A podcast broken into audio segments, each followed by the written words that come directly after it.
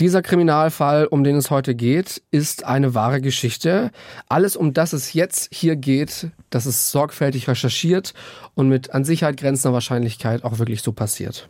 Zum Schutz der Beteiligten haben wir die Namen der Protagonisten in dieser Folge geändert. Ganz am Ende dieser Folge haben wir noch einen wirklich interessanten Gast heute mit dabei. Patrick aus Freiburg ist Tatortreiniger. Im Endeffekt ist jeder Fall schlimm, sage ich mal, weil die, die Person ja, längere Zeit unbemerkt in der Wohnung lag. Also traurig und krass ist das immer. Wenn man lang in der Wohnung arbeitet, sage ich mal, dann ist es das so, dass man den Geruch dann irgendwann auch schmeckt. Mehr über Patrick und seinen Job, seinen Beruf als Tatortreiniger hört ihr dann nachher. Das ist ganz am Ende von der Folge. Jetzt kommen wir erstmal zu unserem heutigen Fall. Das Ding. Und im Unterschied zum Mord kann man bei Totschlag auch mit einer weitaus geringeren Freiheitsstrafe rechnen. Der Verwesungsgeruch ist unverwechselbar. Also wenn man das einmal gerochen hat, erkennt man das gleich immer wieder. Also wenn man eine Tür öffnet, oder dann weiß man sofort, was passiert ist. Und ich dachte, der soll diesen großen, starken Mann erschlagen haben. Das Opfer hat nicht den blassesten Schimmer, dass ihm jemand gleich was antun will. Ich hoffe, dass keiner unserer Hörer und Hörerinnen gerade irgendwie beim Frühstück sitzt. Das sind dann also so die Sachen, wo dann schon mal unheimlich sein können. Fünf Minuten vor dem Tod. Der Das Ding Kriminalpodcast mit Luisa und Jost. Folge 29. Bitte lass mich nicht allein. Es ist der 9. November 2014. Es ist vormittags und da passiert ein Unfall.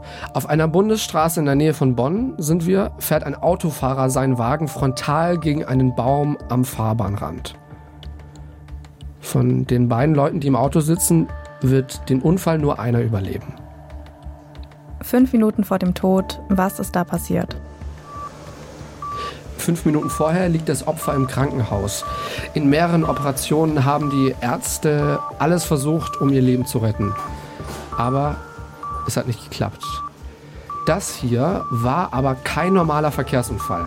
Das Opfer sollte sterben. Und das hier ist ihre Geschichte.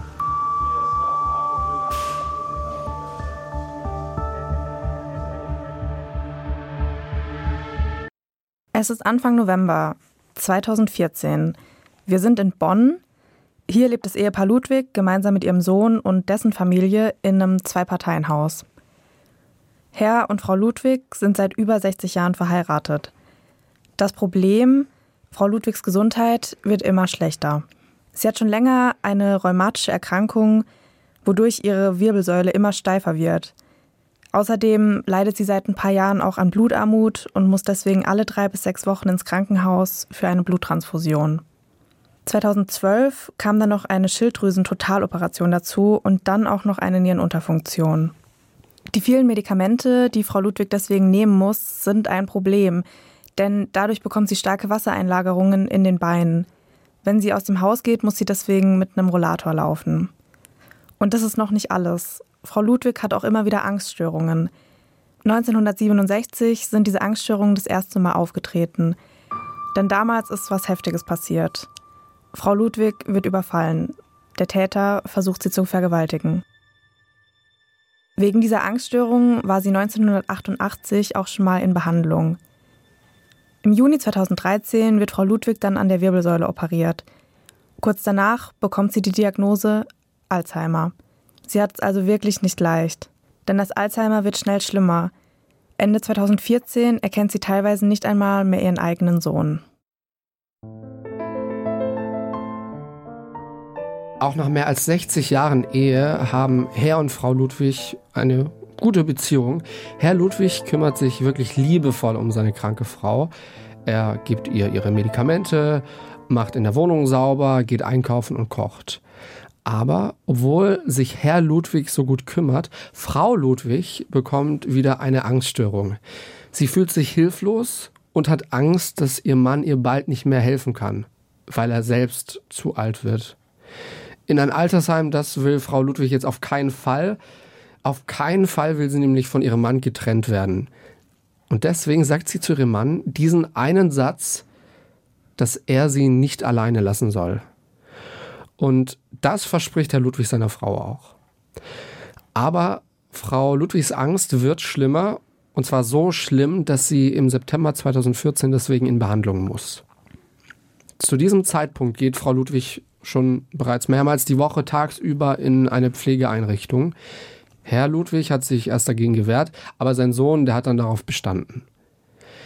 Und Frau Ludwig geht echt auch nur ungern in diese Einrichtung. Sie hat nämlich Angst, dass ihr Mann nicht mehr da sein könnte, wenn sie abends wieder nach Hause kommt. Am Anfang geht Herr Ludwig immer mit seiner Frau mit in diese Einrichtung, um sie dahin zu bringen und ist auch dann immer wieder zu Hause, wenn sie zurückkommt. Es ist Freitag, der 7. November 2014. Noch zwei Tage bis zur Tat. Aktuell sind wir ja vom Gefühl her noch sehr weit weg vom Thema Mord und Totschlag. Aber das wird sich schnell ändern. Frau Ludwig muss heute wieder wegen ihrer Bluttransfusion ins Krankenhaus. Auch Herr Ludwig ist wieder dabei, damit sie keine Angst haben muss. Plötzlich merkt Herr Ludwig, dass er auf dem linken Auge fast nichts mehr sieht. Er lässt das von einer Augenärztin abchecken. Die Augenärztin will sofort operieren. Sie sagt, sonst könne es sein, dass er komplett erblindet. Aber Herr Ludwig will seine Frau nicht allein lassen. Die Operation wird also verschoben. Auf Montag, nach dem Wochenende. Für den Tag der Operation soll seine Frau das erste Mal dann auch nachts in der Pflegeeinrichtung sein. Für diese Augen-OP muss dann auch noch eine andere OP, die Herr Ludwig am Bauch gehabt hätte, nach hinten verschoben werden. Auch am Tag von der Operation soll Frau Ludwig dann über Nacht in der Pflegeeinrichtung bleiben. Vor den OPs hat Herr Ludwig aber wahnsinnige Angst. Was, wenn er blind wird oder nach den OPs auch eine Demenz bekommt? Wer kümmert sich dann um seine Frau? Er will auf jeden Fall vermeiden, dass sein Sohn am Ende zwei Pflegefälle zu betreuen hätte. Und er hat seiner Frau ja auch versprochen, dass er für sie da ist. Am Samstag wird Frau Ludwig aus dem Krankenhaus entlassen. Sie sieht die Koffer, die ihr Mann wegen der OPs gepackt hat. Und sie fragt natürlich, was die Koffer sollen, wofür die da sind. Herr Ludwig erinnert seine Frau an die OPs und sie sagt dann, nein, lass mich nicht allein. In der Nacht von Samstag auf Sonntag schläft Herr Ludwig dann kaum. Ihm wird klar, wie sehr seine Frau auf ihn angewiesen ist. Sie braucht ihn. Das ist doch unmöglich, sie alleine zu lassen. In dieser Nacht fasst er einen Entschluss. Sein Plan ist, er und seine Frau müssen gemeinsam sterben. So gegen 2 Uhr nachts fängt Herr Ludwig also an, die notwendigen Papiere für seine Kinder rauszusuchen. Ein Journalist von der FAZ wird später in einem Artikel schreiben, er ordnete seine Papiere, sein Sohn und seine Tochter sollten sich leicht zurechtfinden. Das müssen also wichtige Dokumente gewesen sein, vielleicht eine Geburtsurkunde oder Patientenverfügung, sowas in die Richtung. Herr Ludwig schreibt auch noch einen Brief an seinen Sohn. Er schreibt, wir haben euch immer lieb gehabt und werden euch immer lieb haben. Denkt nur gut an uns. Kuss, Vater und Mutter. Der 9. November ist ein Sonntag. Die Sonne scheint. Herr Ludwig macht ein letztes Mal für sich und seine Frau das Frühstück. Er gibt sich dabei viel Mühe. Er will, dass seine Frau noch mal ein paar richtig schöne Stunden hat, bevor es dann vorbei ist. Nach dem Frühstück zieht er sich und seine Frau an und sagt, dass man heute doch mal die Tochter besuchen könnte. In Wirklichkeit hat er aber den Entschluss gefasst, mit dem Auto gegen einen Baum zu fahren.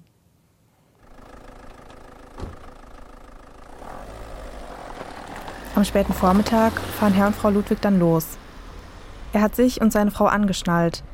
Er will nämlich nicht, dass er oder seine Frau beim Aufprall durch die Windschutzscheibe geschleudert werden. Das wird so später im Urteil vom Landgericht Bonn stehen. Auf einer geraden Bundesstraße im Bonner Stadtgebiet fährt Herr Ludwig schließlich immer wieder hin und her. Das Gericht wird später sagen, dass er sicher gehen wollte, dass er keine anderen Autofahrer mit reinzieht. Obwohl Frau Ludwig ihn ein paar Mal fragt, wohin sie fahren, antwortet er nicht. Er will ihr nichts verraten. So gegen 11 Uhr sieht Herr Ludwig dann seine Chance. Er gibt Gas und fährt mit ca. 78 km/h frontal gegen einen Baum am Fahrbahnrand. Das Auto prallt vom Baum ab und kommt quer zur Fahrbahn zum Stehen. Es ist zwar fast vollständig zerstört, Aber sein Wunsch hat sich nicht erfüllt. Er und seine Frau leben noch. Der zuständige Richter wird später sagen, dass Frau Ludwig vor Schmerzen geschrien hat. Ein Polizist ist zufällig auf derselben Straße unterwegs. Er sieht den Unfall und ruft einen Rettungswagen. Die beiden Verletzten werden dann von Ersthelfern aus dem Auto gezogen. Sie sind beide bei Bewusstsein, also Frau Ludwig und Herr Ludwig, und reden auch. Und schon zu den Ersthelfern sagt Herr Ludwig etwas Wichtiges, das später noch eine Rolle spielen wird. Er sagt, dass er sich und seine Frau umbringen wollte. Es geht ins Krankenhaus. Im Krankenhaus untersuchen die Ärzte Frau Ludwig. Sie hat eine ganze Liste mit Verletzungen. Zum Beispiel hat sie ein Hochrasanztrauma. Luise hat mal geguckt, was das ist. Genau, das entsteht einfach nur, also das sind solche typischen Verletzungen, die man eben hat, wenn man mit hoher Geschwindigkeit gegen etwas prallt. Die Unterschenkel sind gebrochen, sie hat gebrochene Halswirbel, sie hat Brustwirbelbrüche, sie hat Lendenwirbelbrüche, jede Menge Brüche und außerdem auch noch einige Blutergüsse. Auch Herr Ludwig kommt ins Krankenhaus. Er ist vergleichsweise leicht verletzt. Die Ärzte stellen bei ihm eine Rippenprellung und eine Wirbelfraktur fest. Und auf der Fahrt ins Krankenhaus ist Herr Ludwig sehr aufgebracht, nervös, aufgewühlt, unruhig. Er ist verzweifelt und weint und macht sich Sorgen um seine Frau. Den Polizisten, die da sind, erzählt er auch wieder, dass er mit seiner Frau eigentlich sterben wollte. Zwei Tage nach dem Unfall stirbt Frau Ludwig.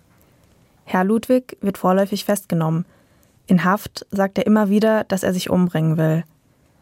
Er wird deswegen aus der Haft entlassen und in eine psychiatrische Klinik zwangseingewiesen. In der Klinik versucht er sich umzubringen. Und was sagt eigentlich seine Familie dazu? Die und die Schwestern von seiner toten Frau verstehen, warum er das gemacht hat. Sie haben Verständnis für ihn und seine Situation was ziemlich bemerkenswert ist. Es kommt dann zum Prozess. Herr Ludwig wird wegen Mordes an seiner Ehefrau angeklagt.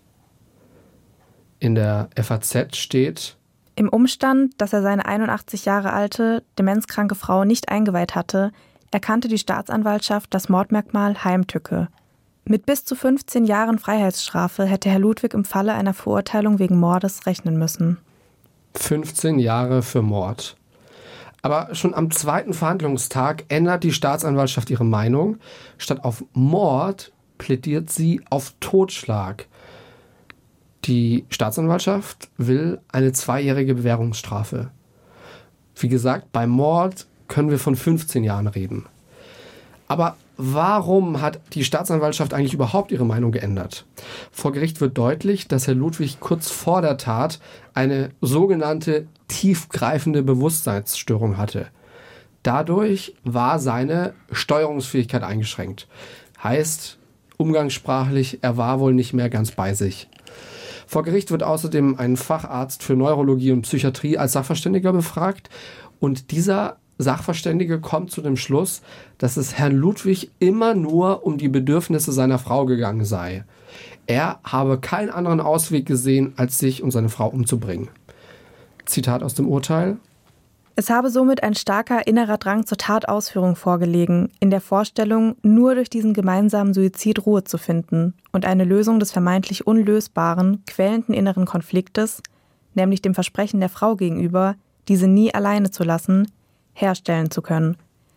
Es habe sich dabei eher um einen Suizid aus Fürsorge für seine Frau als um einen klassischen Mitnahmesuizid gehandelt. Am 20. April 2015 wird das Urteil gefällt. Die FAZ zitiert den Vorsitzenden Richter am Bonner Landgericht so. Die Beziehung war nicht von Gewohnheit getragen, sie plätscherte nicht im Alltag dahin. In inniger Liebe waren die beiden Rentner bis zum Schluss einander zugetan. Auch das ist etwas Besonderes, das berücksichtigt werden muss. Positiv sei, so das Gericht, dass Herr Ludwig direkt nach der Tat ein Geständnis abgelegt und auch nicht versucht hat, die Tat zu vertuschen. Herr Ludwig hatte bis zu diesem Vorfall keine Vorstrafen. Das Gericht sagt auch, dass sie es gut finden, dass er immer aufrecht durchs Leben gegangen ist, immer gearbeitet und seine Familie versorgt hat. Aber seine Frau hat wegen ihm schwere Verletzungen mit starken Schmerzen erlitten und das Gericht sagt, er hat seiner Frau von seinem Plan nichts erzählt. Das sei ein Vertrauensbruch gewesen. Doch auch der Richter merkt, Herr Ludwig wollte nur das Beste für seine Frau. Am 20. April wird Herr Ludwig schließlich wegen Totschlags zu einer Freiheitsstrafe von zwei Jahren auf Bewährung verurteilt. Die FAZ wird den Vorsitzenden Richter später so zitieren. Er hat sich selbst so bestraft, wie es schlimmer für ihn gar nicht hätte sein können. Es ist eingetreten, was er vermeiden wollte. Er ist übrig geblieben. Wenn ihr Probleme habt oder Gedanken, die in Richtung Selbsttötung gehen, dann sprecht mit Familie, Freunden oder der Telefonseelsorge. Die Telefonseelsorge erreicht ihr unter 0800 dreimal die 1 0 dreimal die 1. Kontakt geht auch per Mail oder per Chat unter telefonseelsorge.de. Und es gibt jetzt auch die Krisenkompass-App. Das ist eine App zur Suizidprävention. So, das war jetzt der Fall. Es war schon ein bisschen äh, ein heftiger Fall auch, aber gar nicht mal so im Sinne von, dass es so blutrünstig war, eher so zwischenmenschlich, ne? Ja, ich finde, emotional hat einen das sehr mitgenommen. Dazu aber gleich mehr in unserer Nachbesprechung. Mhm. Das kennen die, die uns schon länger hören, ja schon. Da reden Jost und ich immer noch mal so über den Fall, ordnen den ein bisschen ein und geben einfach unsere persönliche Meinung dazu ab. Vorher aber noch. Mhm. Wollen wir noch jemanden euch vorstellen? Ihr habt ja jetzt mitbekommen, ne, es ist alles ein bisschen anders. Dieser Podcast läuft ab jetzt bei Das Ding. Das ist der junge Radiosender vom SWR. Wir freuen uns da super doll darüber, dass das geklappt hat. Wir haben das ja letztes Mal schon so ein bisschen angekündigt und wir wissen es auch schon eine Weile, durften aber nichts sagen. Äh, jetzt wisst ihr auch, wo Luisa und ich so hauptberuflich arbeiten. Also Luisa ist bei SWR aktuell in Stuttgart und ich bin bei Das Ding, dem jungen Radio vom SWR. Und ähm, jetzt begrüßen wir ganz herzlich unser, wie ich immer gerne sage, unser Juristenbrain. Elena wird ab sofort immer mal wieder hier im Podcast auftauchen und so ein paar schwierige Juristensachen einfach beantworten. Hi, nach Karlsruhe zu dir, Elena, ins Studio. Hey, ihr zwei. Ganz kurz mal, wer bist denn du so? Also äh, für alle, die dich jetzt noch nicht kennen, und das werden die meisten sein, wer bist du, was machst du? Ich bin Rechtsanwältin und Journalistin. Journalistin, weil ich wahnsinnig gerne rede. Das kommt natürlich auch meinem Rechtsanwaltsberuf zugute. Und Rechtsanwältin wollte ich ehrlicherweise schon als Kind und Jugendliche werden. Ich habe wohl zu viele Krimis gelesen. Und mein ursprünglicher Plan war mal, böse Mafiosi in Italien zu jagen. Das kam jetzt nicht ganz so, aber ein paar Leute, die böse Dinge getan haben, also eine strafrechtlich relevante Tat begangen, wie das so schön heißt, die habe ich dann doch schon verteidigt. Wenn ich das nicht tue, dann gehe ich momentan gerne spazieren mit Freunden. Man kann ja nicht so viele andere Dinge machen. Am liebsten bei Nebel, denn das hat so was herrlich Gruseliges, fast wie in so einem schlechten Krimi. Ey, Elena passt zu diesem, zu diesem Podcast viel mehr als wir beide, kann ja. das sein? ich glaube, Was machen hat, wir noch? Ich glaube, das hast du mit einigen Hörern gemeinsam, dass du gerne im Nebel spazieren gehst, noch ein schöner True Crime Podcast auf den Ohren. Aber dann steigen wir doch direkt mal ein, nämlich bei diesem Fall. Da haben wir jetzt natürlich mal die Frage, warum war das kein Mord? Warum wurde das in Anführungszeichen nur als ein Totschlag gewertet? Naja, weil die Richter kein Mordmerkmal feststellen konnten. Mord liegt nämlich nur dann vor, wenn auch so ein Mordmerkmal gegeben ist. Welche das sind, das ist auch abschließend im Gesetz geregelt, in Paragraph 211 Strafgesetzbuch kann man gerne mal nachlesen, wenn euch das interessiert. Typischerweise kennt man zum Beispiel Mord aus Habgier, wenn jemand einen anderen tötet, um an dessen Geld zu kommen. In dem Falle, in dem wir uns jetzt befinden, hatte mhm. die Staatsanwaltschaft ja zunächst das Mordmerkmal heimtückisch angenommen. Das ist dann verwirklicht, wenn jemand die arg und darauf beruhende Wehrlosigkeit seines Opfers bewusst ausnutzt. Das ist jetzt sehr juristisch runtergebrochen und ganz simpel ausgedrückt bedeutet das zunächst mal, das Opfer hat nicht den blassesten Schimmer, dass ihm jemand gleich was antun mhm. will. Das ist in dem Fall von Herrn Ludwig und seiner Ehefrau ja wohl auch so gewesen. Frau Ludwig hatte keine Ahnung, was ihr Mann auf der Fahrt im Auto mit ihr vorhat. Ja, stimmt. Aber ist denn nicht jedes Opfer bei einem Tötungsdelikt ahnungslos? Also ich meine, kein Opfer weiß doch, was ihm gleich passiert. Das könnte man annehmen, ja, aber es muss ja noch zwingend dazu kommen, dass dadurch, dass du keinen blassen Schimmer hast, was gleich geschieht, du auch völlig wehrlos bist. Deswegen sagt man auch, man ist wehrlos, wenn einem jemanden in Schlaf erwürgt oder im Stockdunkeln oder dich jemand aus dem Hinterhalt heraus angreift.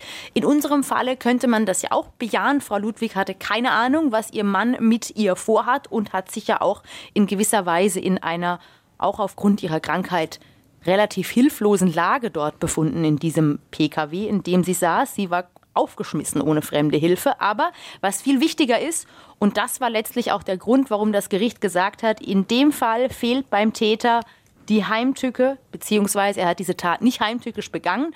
Eine entscheidende Voraussetzung, er hat eben in dieser Sache nicht in feindseliger Willensrichtung gehandelt. Denn Herr Ludwig wollte ja für seine Ehefrau eigentlich nur das Beste. Er wollte ihr ja. Leid ersparen. Aus seiner Sicht war das zumindest so. Deswegen sagt man in diesen Fällen, das war eher so eine Art Mitleidstat. Herr Ludwig hat also letztlich nichts Böses seiner Frau gewollt. Deswegen hat er auch nicht heimtückisch gehandelt. Es liegt also kein Mord vor. Bleibt nur noch ein Totschlag. Und im Unterschied zum Mord kann man bei Totschlag auch mit einer weitaus geringeren Freiheitsstrafe rechnen. Da muss natürlich einiges dazukommen, beziehungsweise das Gericht misst in dem jeweiligen Fall immer ab was für einen Täter haben wir hier. Da kommen so Sachen mit rein wie, ist er geständig, zeigt er Reue, wie alt ist er zum Beispiel, Zustand während er die Tat begangen hat, war da ganz bei sich. In diesem Fall ja auch nicht bei Herrn Ludwig. Das kommt da alles mit rein und daraus wird dann letztlich ein Strafmaß gebildet. In diesem Falle war es recht gering, nämlich eine Bewährungsstrafe. Aber ich denke, aus der Gesamtsicht kann man sagen, ist das Urteil das das Landgericht ja ausgesprochen hat, hier völlig verständlich und richtig. Geht mir auch so. Wie geht's dir da, Luisa? Ja, also ich finde vor allem im Vergleich zu den ähm, 15 Jahren, wo Gell? man ja beim Mord drüber gesprochen ja. hätte, da ist das Gericht ja deutlich runtergegangen, was ich jetzt aber auch persönlich in dem Fall völlig angemessen natürlich ja. fand, weil da kommt ja auch jetzt einiges dazu, was du ja jetzt gerade auch aufgelistet hast hier, von wegen des Alter und ob man bei sich war und so. Von daher kann ich das durchaus nachvollziehen, ja. Bei mir ist auch so eine kleine Lampe angegangen gerade. Das ja. hat so einen Aha-Effekt gemacht. Hey, vielen lieben Dank äh, nach Karlsruhe zu dir, Elena. Und wir hören dann nächste Folge wieder von dir. Sehr gerne. Bis dann. Bis zum nächsten Mal. So, bevor wir jetzt gleich noch jemanden äh, begrüßen, auf den ich mich sehr freue, unseren Tatortreiniger, quatschen wir jetzt noch mal ganz kurz über diesen Fall. Ja, das war so ein Fall, äh, der tut einem einfach nur leid, oder? Ja, also ich muss schon auch sagen, ich habe das gelesen und weiß nicht, man hat wirklich Mitleid mit den Leuten. Und also ich glaube, also mir ging es zumindest so, dass ich Herr Ludwig schon auch irgendwo verstehen konnte, warum er so gehandelt hat. Und deswegen verstehe ich eben auch, dass seine Familie da auch gesagt hat, ja, hey, wir verstehen das auch. Wir haben jetzt hier vier Karteikarten und anhand dieser vier Karteikarten hangeln wir uns durch die Nachbesprechung. Das wäre jetzt schon mal die erste Karteikarte. Das hat uns überrascht. Und genau da bin ich voll bei dir, was du gerade schon so ein bisschen angedeutet hast, Luisa. Die Familie, das haben wir ja gerade schon gehört, die hatte Verständnis dafür, was er da gemacht hat, oder, oder ein Teil der Familie hatte zumindest Verständnis, was er da gemacht hat. Und das hat mich voll überrascht, weil wann hat schon mal eine Familie ein Verständnis dafür, dass du jemanden umbringen willst? Ne? Das ist ja schon ziemlich bemerkenswert. Ja, wobei es in diesem Fall, also ich glaube, am Anfang bist du natürlich geschockt, wenn, also ich stelle mir das jetzt so vor, die Polizei kommt dann zu dem Sohn nach Hause und sagt, ja, hey, folgendes ist passiert. Also das stelle ich mir dann schon vor, dass du da im ersten Moment richtig geschockt bist und halt auch nicht mhm. das Warum verstehst. Aber ich gehe mal schon davon aus, dass die Familie ja dann auch mit dem Mann darüber geredet hat. Und spätestens dann wird eben klar, hey, die beiden sind schon so alt, er hatte halt einfach nur Angst, seine Frau alleine zurückzulassen.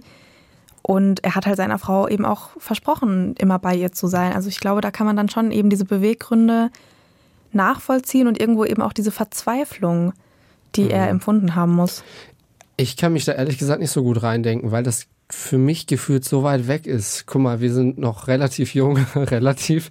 Ähm, das ist irgendwie alles noch so weit weg, ne? Also sich da rein zu, rein zu versetzen, das, das war irgendwie, fand ich jetzt nicht so leicht. Aber ich kann ihn natürlich trotzdem verstehen.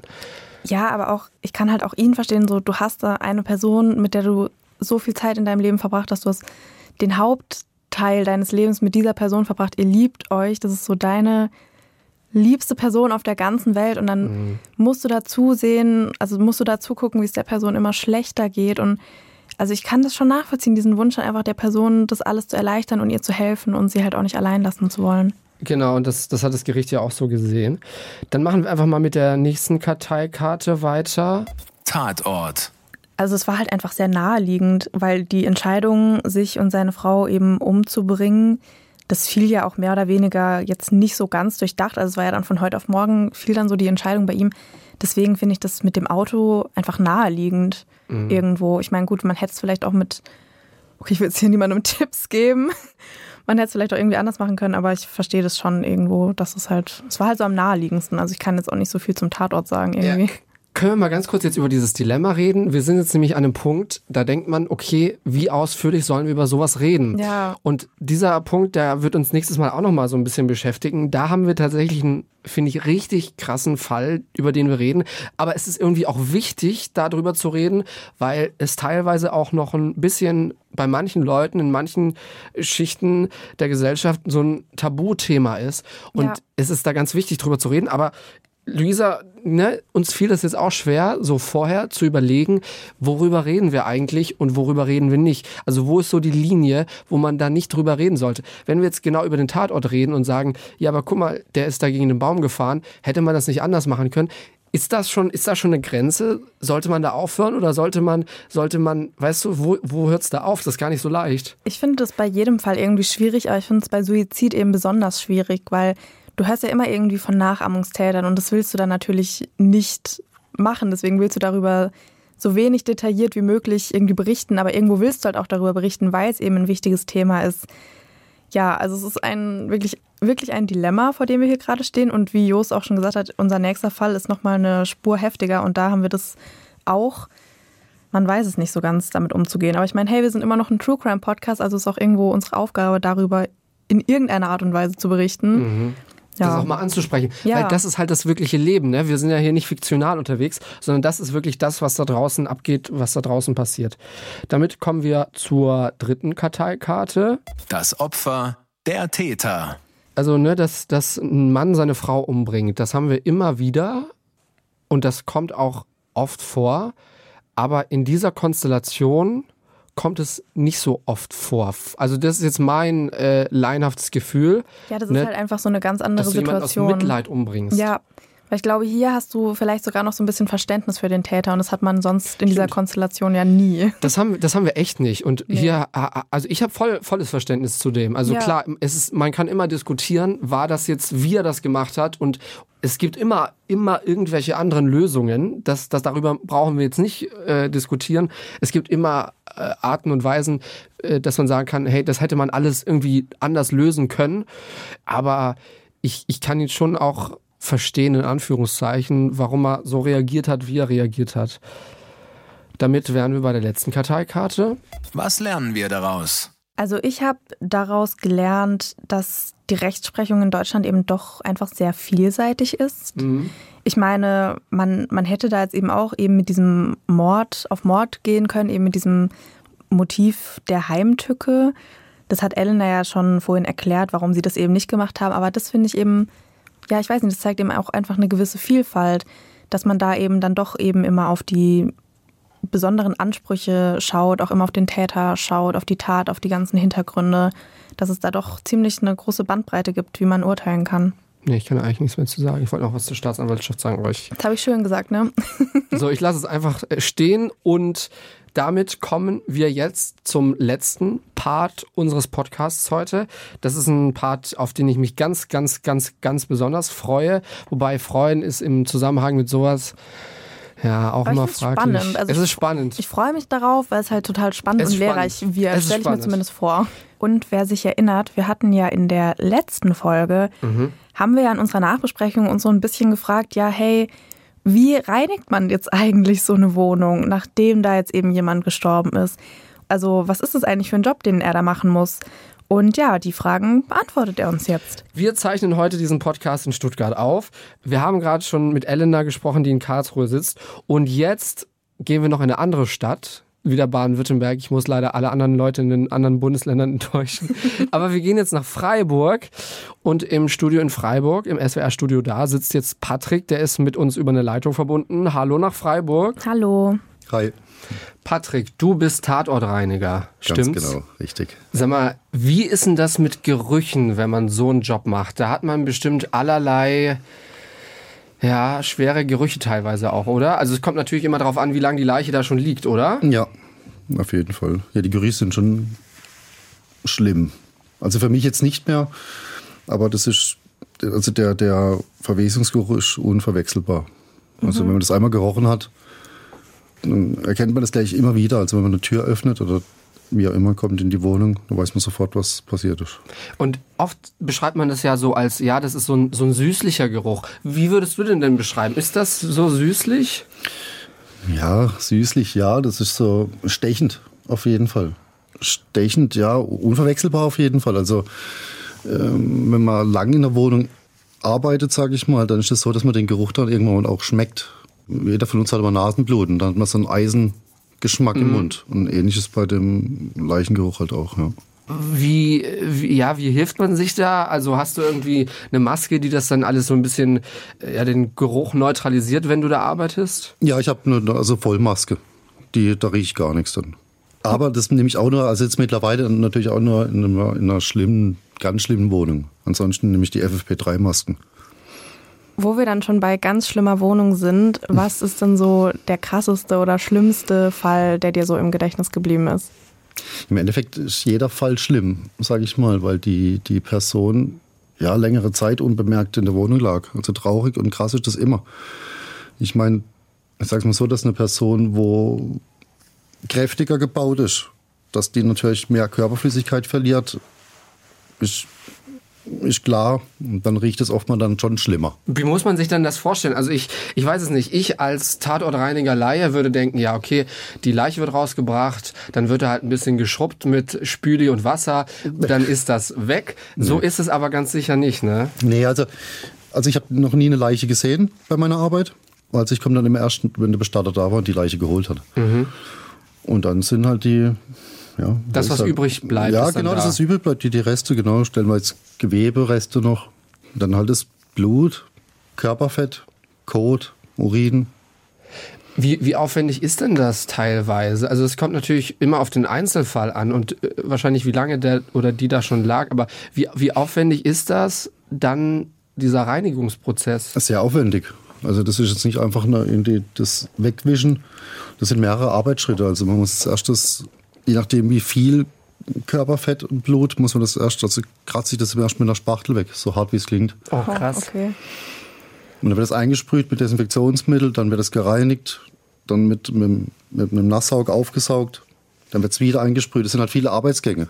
Das, sind, das ist nicht einfach, also ich sage so ein Blutfleck, eine Größe von 10 Quadratzentimeter, das ist natürlich schwer schnell entfernt, aber das gibt es eigentlich nie, so einen kleinen Fleck. Gab es auch schon Fälle, wo ihr dann im Prinzip den kompletten Boden rausreißen und erneuern musstet? Ja, ja, regelmäßig. Also die, ein Teppichboden, sage ich, muss eh mal raus. Und weil der ist dann eigentlich nicht mehr zu retten. Das ist jetzt kein, kein Wasser, wo man verschüttet. Das ist die, die Körperflüssigkeit und das Blut und Fett, das wird richtig, ja, ist halt richtig zäh.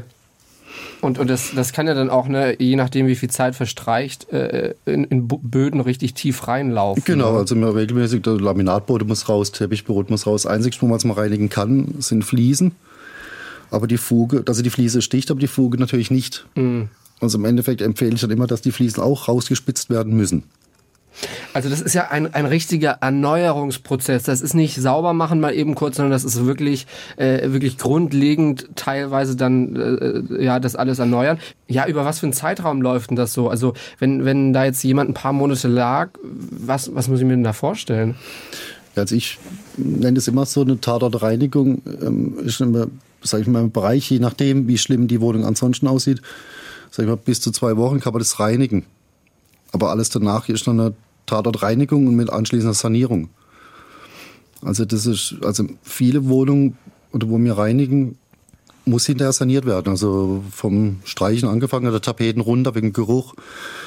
Der Estrich habe ich schon Fälle gehabt, dass der nass war von der Körperflüssigkeit, dass der abgefräst werden musste. Ja, das, das zieht oft mal einen Rattenschwanz. Also ich sage den Auftraggeber immer, wenn es nicht schlimm war, sage ich, sie hatten Glück, es geht immer schlimmer.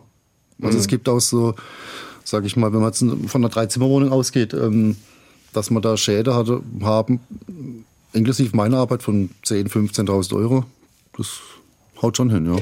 Ja, und das ist eben sowas, ne, so in Krimifällen im, im Fernsehen, da, da, da wird ja sowas eher immer unter, unter den Tisch gekehrt. Ja, klar, es gibt diese Tatortreiniger-Serie, die vielleicht auch viele von uns kennen, aber so richtig präsent ist das ja nicht, ne? Ja. Was da eigentlich an Arbeit hintersteckt. Und da würde ich dann einfach nochmal Luisas Frage von vorhin wiederholen.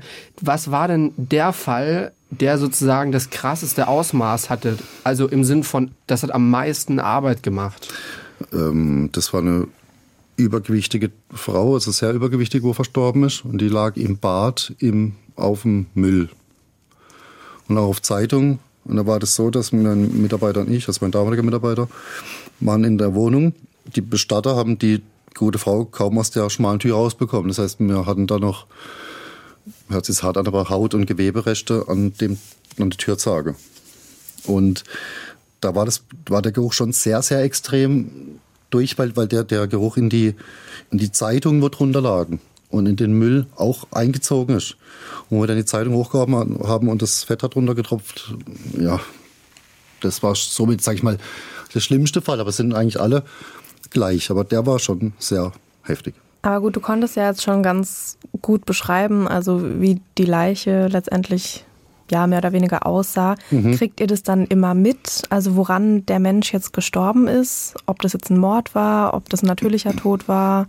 Wie wird euch das so kommuniziert? Ähm, manchmal bekommen wir es mit.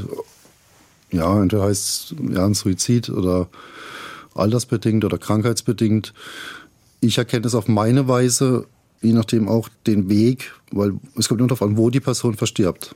Meistens im Bad, weil die Menschen, habe ich von verschiedenen Bestattern schon gehört, nochmal so einen Drang verspüren, auf die Toilette zu gehen, bevor sie sterben. Also wenn sie jetzt krank sind und sie merken, sie sterben, dann gehen die oft noch auf die Toilette. Wir haben nämlich in der letzten Folge uns genau das gefragt. Das war meine Hypothese, die ich aufgestellt habe. Und Luisa fand das ganz ja, fürchterlich, kann man sagen. Ne? Ist- Es ist ja auch, es ist ja, ich weiß, es klingt jetzt makaber vielleicht, aber es ist natürlich traurig, weil man denkt sich, also wenn ich dann am Ende sterbe und weiß ich nicht, äh, 80 Jahre alt geworden oder bin oder 90, dann will ich am liebsten friedlich einschlafen und eben nicht auf der Toilette. Aber ich finde es ab, halt jetzt nicht so eine schöne Vorstellung, Nee. da noch auf dem Nee, Klo das- zu sterben. Ja, also ich denke jetzt mal, dass die, die für die Kriminalpolizei oder die Po- Polizei allgemein wo kommt und die für die Bestatter ist dann noch unschöner wie für mich. Weil ich sehe natürlich, wenn ich in die Toilette reinschaue, sehe ich natürlich, dass der Mensch sich, ähm, sage ich jetzt mal hart, wie es ist, entleert hat. Und dann fliegen die meistens von der Toilette halt runter, entweder Richtung Waschmaschine oder Richtung Badewanne oder Richtung Waschbecken, je nachdem wie es angeordnet ist. Und ja, Ich hoffe, dass keiner unserer Hörer und Hörerinnen gerade irgendwie beim Frühstück sitzt oder beim Abendessen. Aber jetzt mal, ich meine, wir hören das jetzt nur. Du siehst das. ich sehe das, ja. Also wie ist denn das? Kann man dann da noch so locker danach in die Mittagspause gehen, in Feierabend und, und oder ist das wie so ein Schalter, der bei dir um, umklappt und dann kannst du das irgendwie wegpacken, diese, diese Gerüche und das, was du gesehen hast? natürlich nach jedem Tatort, sag ich mal, nach jedem Leichenfund, gehe ich natürlich dann heim und dusche auf jeden Fall erstmal. Und das lang und gründlich. Was sagen Leute, wenn du neue Leute kennenlernst? Das Ja. ist jetzt während Corona wahrscheinlich ein bisschen schwieriger. Aber wenn du, sagen wir mal, du bist, bist auf irgendeiner Feier und, und man fragt dich ja, was machst denn du in deinem Leben und du sagst Tatortreiniger. Wie sind denn da die Reaktionen? Gemischt.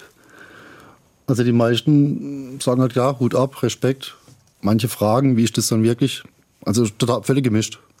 Die meisten sagen, klar, das könnte ich niemals machen. Und, und was sagst du zu den Leuten, die dann sagen, äh, äh, wie, wie hältst du das aus? Wie, wie kannst du das machen jeden Tag? Ja, das ist schon Gewohnheit, sage ich mal. Also das, das lässt mich mittlerweile völlig.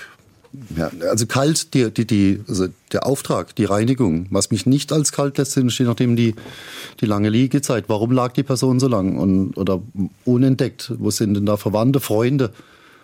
Das ist eher das, was mich dann traurig macht. Aber das, das, meine Arbeit, die Reinigung an sich, ist für mich absolut nicht mehr schlimm. Aber gab es es auch schon, dass jemand tatsächlich gar keine Angehörigen mehr hat, also wirklich niemanden mehr? Das tun dann je nachdem mein Auftraggeber ermitteln. Also da gibt es schon verstorbene Personen, die lang, also ich hatte das mal das längste, ich mitbekommen habe dann von einem Bestatter, war ein halbes Jahr. Da waren womöglich schon Angehörige da, aber war kein Kontakt. Das ist das, ja, schwieriger, ja. Also wenn ich versuche das immer so auf mich so irgendwie zu übertragen. Wenn ich jetzt denke, alles klar, ich habe einen recht großen Freundeskreis, aber halt, hätte ich die jetzt nicht und hätte zum Beispiel auch keinen Kontakt mit meinen Eltern und da habe ich einen guten Kontakt, dann wird doch spätestens nach dem zweiten Tag einer von meinen Freunden fragen, hey, was ist mit Patrick los? Der meldet sich nicht oder ist heutzutage klar, WhatsApp, der schreibt nicht zurück oder der war ein paar Tage schon nicht mehr online, da stimmt was nicht, da werden die doch dann schauen.